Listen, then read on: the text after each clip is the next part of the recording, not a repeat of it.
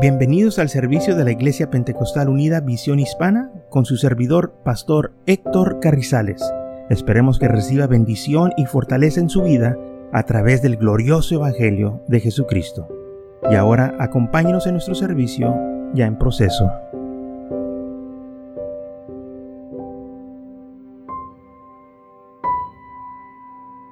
Entonces Jeremías 27, versículo 12 dice, hablé también a Ezequías, rey de Judá, conforme a todas estas palabras, diciendo, sometéis vosotros vuestros cuellos al yugo del rey de Babilonia y servíle a él y a su pueblo y viví.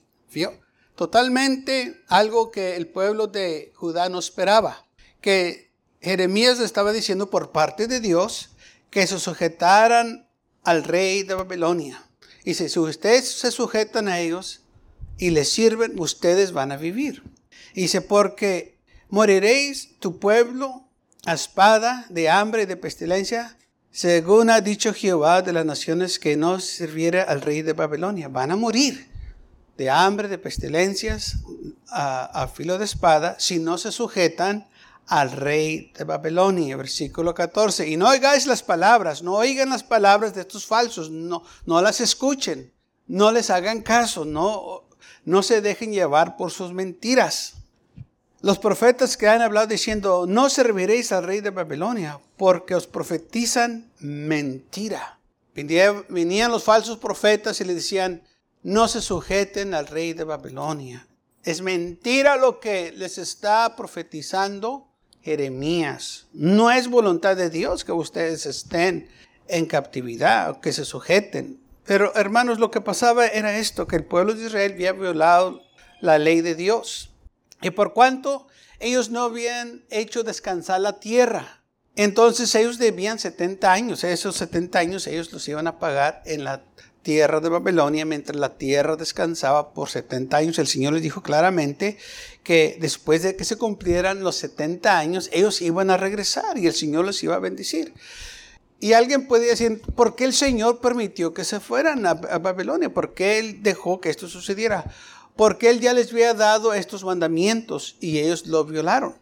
Y entonces el Señor, como es justo, Él tuvo que hacer justicia y cumplir su palabra les dio el mandamiento, les dio la ley y ellos la, tuvieron que, la tenían que obedecer, pero ellos escogieron no hacerlo. Y por tanto, entonces, aquí estaban las consecuencias. Y también se habían apartado del Señor sirviendo a dioses ajenos. Ahora, estos profetas venían y estaban desanimando al pueblo, desanimaron al, al, rey de Judá, Ezequías, que no se sujetara al rey de Babilonia. Pero el Señor dice, porque yo no los envié, dice Jehová. Y ellos profetizan falsamente en mi nombre, para que yo os arroje y perezca vosotros y los profetas que os profetizan. Entonces ellos les están haciendo a ustedes un mal. Les están profetizando cosas que ustedes después van a pagar las consecuencias. Ellos están profetizando falsamente en mi nombre. O sea, ellos están diciendo que yo los envié cuando yo no les he enviado. También los sacerdotes y todo este pueblo habla diciendo, así ha dicho Jehová, no hagáis las palabras de vuestros profetas que os profeticen diciendo, he aquí que los utensilios de la casa de Jehová volverán de Babilonia ahora pronto, porque os profetizan mentira. No los oigas, servir al rey de Babilonia y vivid, para que ha de ser asolada esta ciudad. Esta ciudad no tiene por qué ser asolada si ustedes obedecen la palabra del Señor. Lamentablemente ellos no obedecieron a los profetas del Señor, obedecieron más a los falsos profetas, a Jeremías como a otros profetas que el Señor envió. De nuevo los golpeaban, los maltrataban, los mataban. ¿Por qué ellos escuchaban mejor a los profetas falsos? De nuevo, porque los profetas falsos hablaban cosas que ellos les agradaban, cosas que ellos querían escuchar.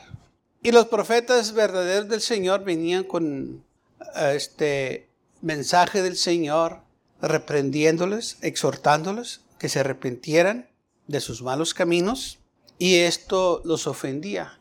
Y lamentablemente hay gente que cuando escucha mensajes de arrepentimiento, de exhortación se ofenden. ¿Y sabe por qué se ofenden? Porque no quieren arrepentirse. No quieren arreglar o sus caminos. Ellos quieren seguir igual. Y va a haber falsos profetas que van a venir y van a decirle a la gente lo que ellos quieren escuchar. Cosas bonitas, cosas agradables, cosas que no los ofenden. Lugares donde se sienten cómodos, viviendo en pecado, que ellos están haciendo que no les molesta porque los profetas no les están diciendo que están mal. Oh, pero cuando uno está en pecado, viene la palabra del Señor y la escucha, esa llega al corazón, nos pega. Y uno tiene que hacer una decisión. ¿Dejo el pecado, me arrepiento o le sigo igual como estoy? Y cuando uno hace la decisión de servir al Señor, pues se arrepiente y empieza a servir al Señor.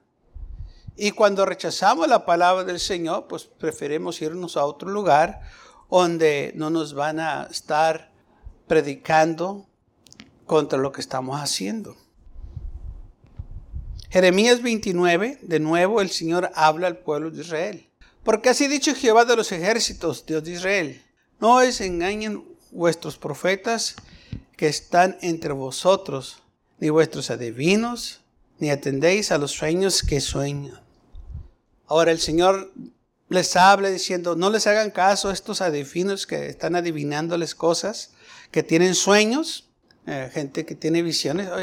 Y no es así hoy en día que mucha gente ah, dice, sabes, tuve un sueño, el Señor me habló y, quiere que te diga esto, se me hace que es para ti.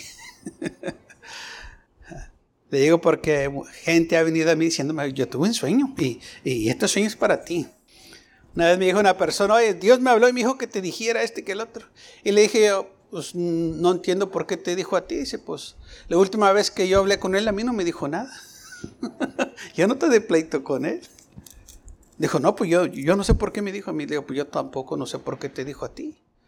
Porque cuando el Señor me quiere hablar, Él me habla a mí, mi corazón. No le habla un chismoso que venga y me diga cosas. No le dice un falso profeta. Me habla a mí. Y cuando me habla a mí, me habla a mi corazón o por medio de la palabra o por medio de un predicador, de un hombre ungido de Dios.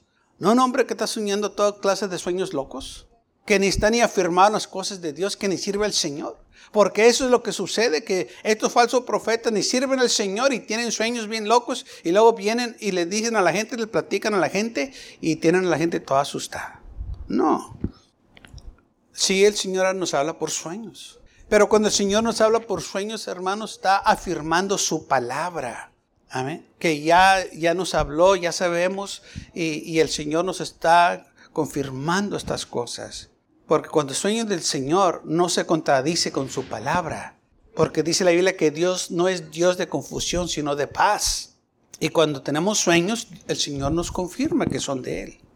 Y gloria a Dios por ello. Porque el Señor sí habla por medio de sueños, por medio de visiones, pero tenemos que tener cuidado que estos falsos no vengan y tomen esa eh, este, libertad que tenemos en Cristo para tratar de manipularnos, que háganos lo que ellos quieran, porque esto fue lo que sucedió eh, en los tiempos que estamos leyendo ahorita de Jeremías. Vinieron estos falsos profetas y estaban manipulando al pueblo de Israel, manipularon al pueblo eh, tanto, hermanos, que ya empezaron a voltearse contra los profetas verdaderos y el rey de Judá prefirió hacerles caso a los falsos que el verdadero profeta.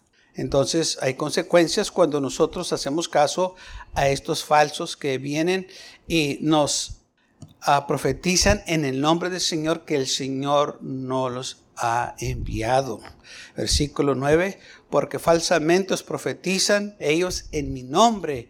No los envié, ha dicho Jehová. Yo no los envié. ¿Sabe? Muchas de las veces el Señor nos habla por medio de la palabra, por medio de la predicación. El pastor nos está predicando, enseñando, y la gente no quiere escuchar o hacer caso. Y luego viene un, falso y dice una loquera y la gente le cree. ¿Por qué? Ah, porque habló muy bonito, porque trae el espíritu de mentira.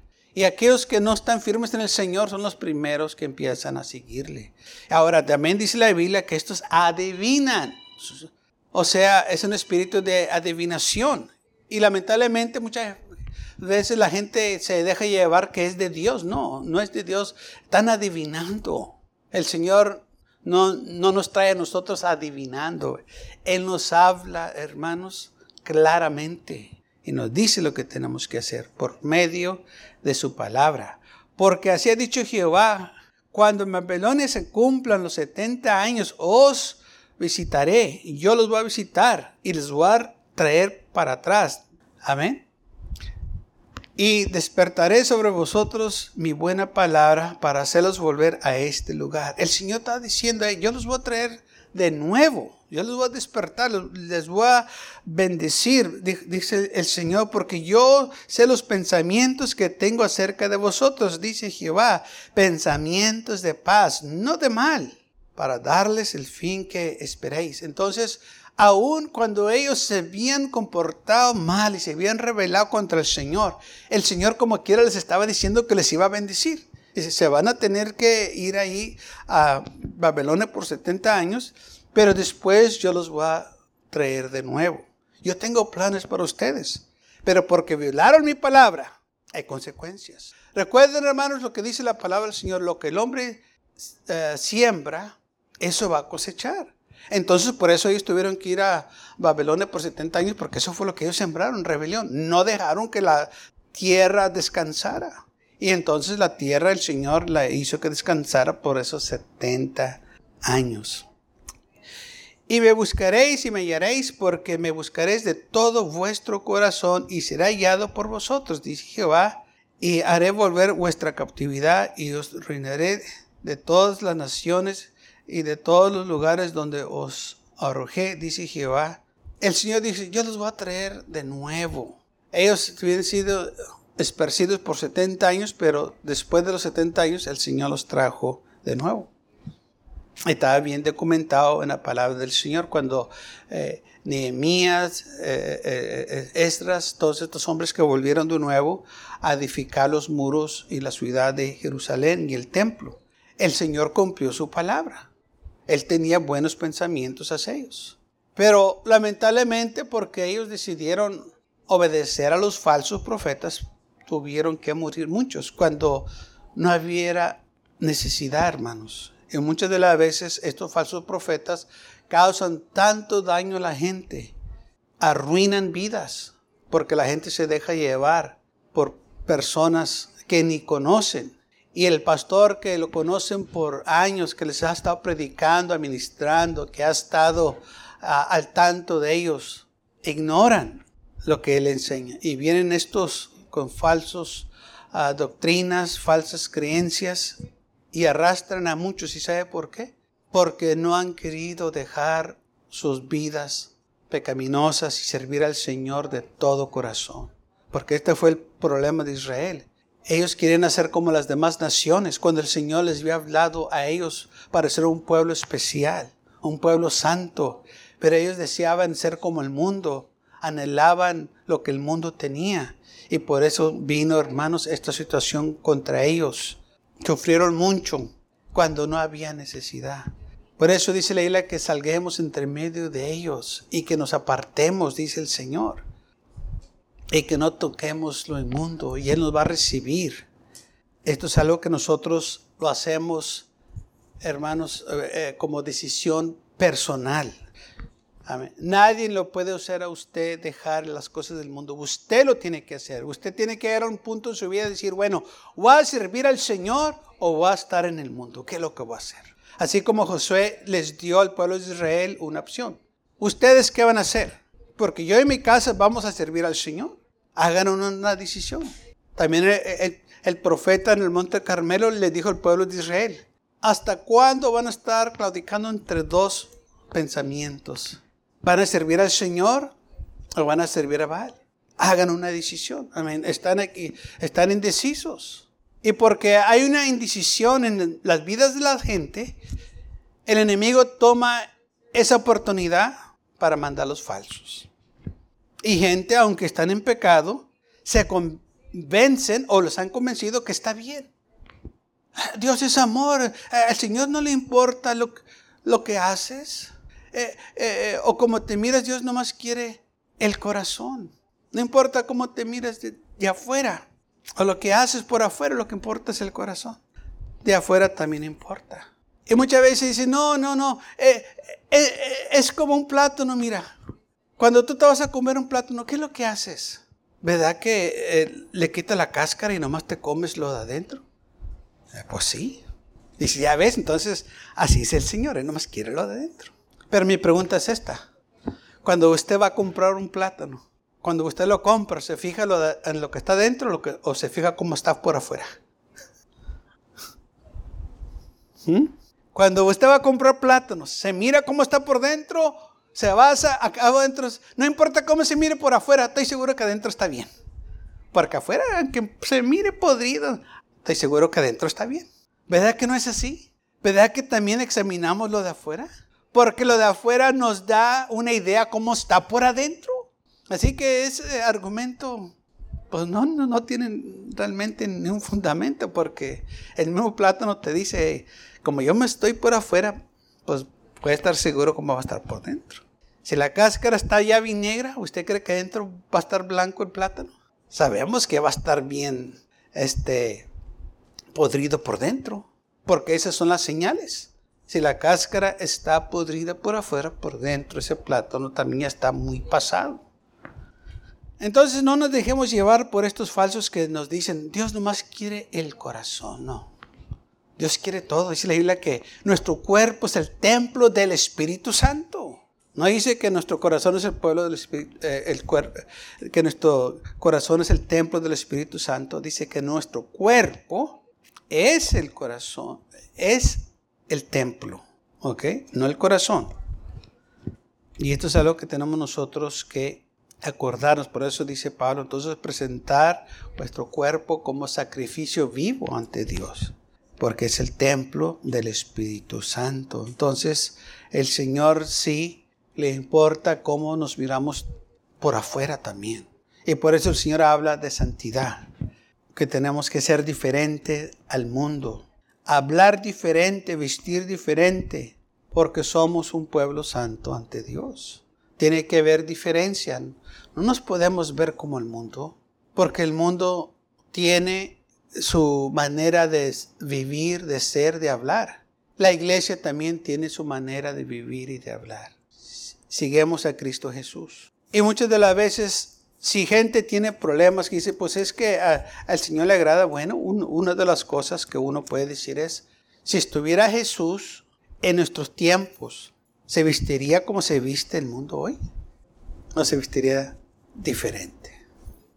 Anduviera, si Jesús estuviera aquí en el mundo, anduviera todo tateado y con alhajas y eh, mal vestido, como muchos andan, o andaría representable.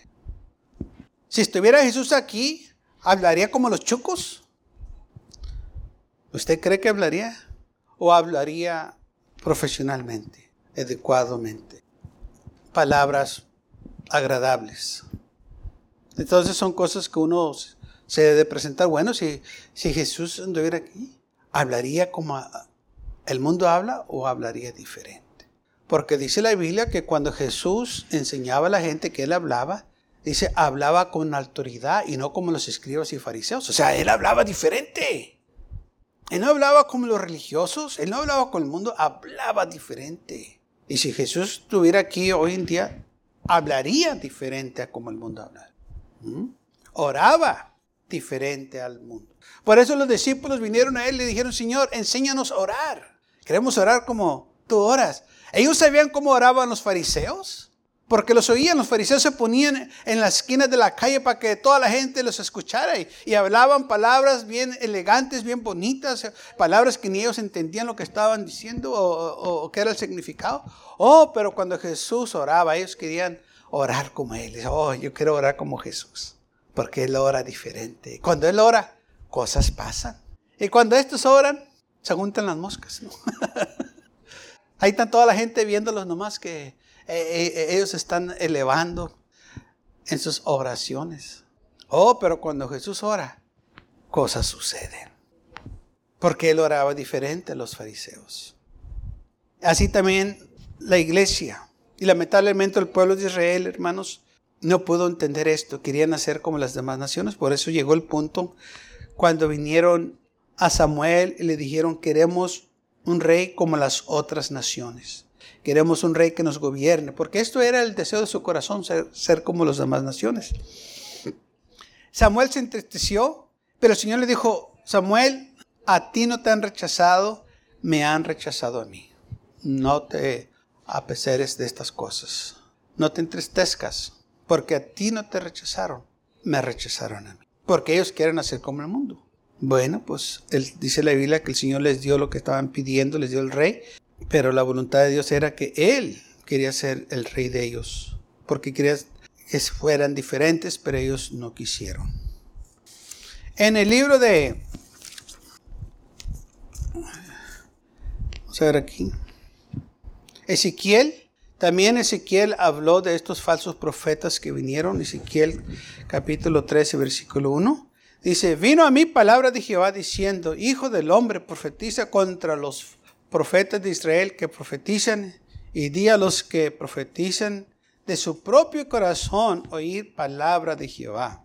Así ha dicho Jehová el Señor, hay de los profetas insensatos que andan en pos de su propio espíritu y no y nada han visto.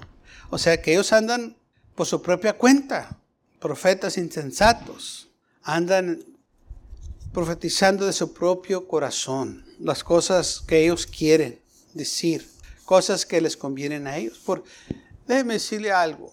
Y lamentablemente muchos han usado las cosas del Señor para sacar provecho financiero. Pero no se van a salir con la suya porque el Señor los va a llamar a cuentas. Cuando gente usa el Evangelio para enriquecerse, va a haber graves consecuencias. El Evangelio no es para enriquecernos, es para ganar almas para el reino de los cielos. Y si tenemos necesidad, el Señor va a suplir nuestras necesidades. Pero el Evangelio no es para hacernos ricos, el Evangelio es para salvar las almas. No estoy contra la prosperidad. Yo quiero que todos este, prosperen. Yo quiero prosperar también. Pero hay diferencia de prosperar y enriquecernos, de sernos ricos, de tener mucho dinero porque hemos usado el Evangelio para enriquecernos con el propósito de pues, tener más riquezas y no ganar almas para el Señor. No, este Evangelio, hermanos, es para ganar almas para el reino de los cielos. Y el Señor, si tenemos necesidad, Él las va a suplir, porque Él se ha comprometido a suplir todo lo que nos falta conforme a sus riquezas en gloria. Entonces sí hay prosperidad y hay muchas bendiciones que vienen cuando nosotros sirvemos al Señor. Y si el Señor escoge darnos eh, cosas grandes, materiales, pues gloria a Dios. Pero no lo estamos haciendo para enriquecernos. Eso fue algo que el Señor nos dio por ser fiel. Pero si nosotros leemos en la Biblia, los apóstoles, los profetas, ellos no lo usaban para enriquecerse. E, ellos usaban este evangelio, las cosas del Señor, para ganar almas para el Señor. De eso se trata. Porque si no ganamos almas para el Señor, no estamos haciendo negocio con el evangelio. Y lamentablemente desde la cruz del Calvario, gente ha usado la cruz para hacer dinero. Cuando Jesús estaba en la cruz del Calvario, abajo estaban unos hombres echando suertes. Estaban este, jugando ahí este, a ver quién se iba a tomar la túnica del Señor. Ya estaba profetizado que eso es lo que iban a hacer. Entonces, desde el principio, el hombre ha estado viendo la manera de hacer dinero, de sacar provecho con el Evangelio.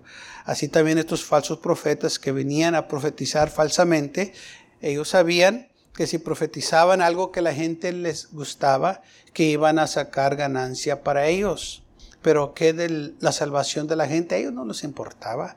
¿Qué del estado espiritual? A ellos no les importaba. Todo lo que les importaba a ellos era sacar riquezas. Se creen enriquecer. Entonces, dijo aquí la Biblia, o dice el Señor, que profetizaban de su propio corazón y andaban por su propio espíritu. O sea que ellos decían que habían visto cosas y no han visto nada como zorras en el desierto fueron tus profetas, oh Israel. Bueno, el versículo 6, que me está terminando el tiempo. Vieron vanidades y adivinaciones mentirosas. Dicen, ha dicho Jehová y Jehová no los envió. Con todo esperan que Él confirme la palabra de ellos. Pero el Señor no confirmaba la palabra de ellos. Ellos profetizaban, a ver si esto nos sale cierto y, y a ver si el Señor este, o, hace que esto pase. Pero el Señor no hacía que pasara nada porque ellos eran falsos, mentirosos, estaban adivinando. ¿No habéis visto visión vana? ¿No habéis dicho adivinación mentirosa? Dice el Señor. ¿No has adivinado falsamente? ¿No has visto visiones vanas? Ah, es todo lo que has visto. ¿No has visto visiones verdaderas? Es el problema de los falsos profetas. Miraban visiones, pero eran visiones vanas. Eran de ellos, eran lo que eras de ellos. Profetizaban, pero eh, estaban adivinando. No era profecía verdadera del Señor. Entonces dice el Señor que Él iba a estar contra estos falsos profetas que estaban hablando vanidades y adivinando mentiras. El Señor estaba contra ellos. Y el Señor está contra, todavía contra estos falsos que vienen en el nombre del Señor diciendo que el Señor los envió cuando el Señor no les envió. Gracias por acompañarnos y lo esperamos en el próximo servicio. Para más información, visítenos en nuestra página web macallen.church. También le invitamos que nos visite nuestra iglesia que está ubicada en el 2418 Bowman Avenue con esquina calle 25 en McAllen, Texas 78501.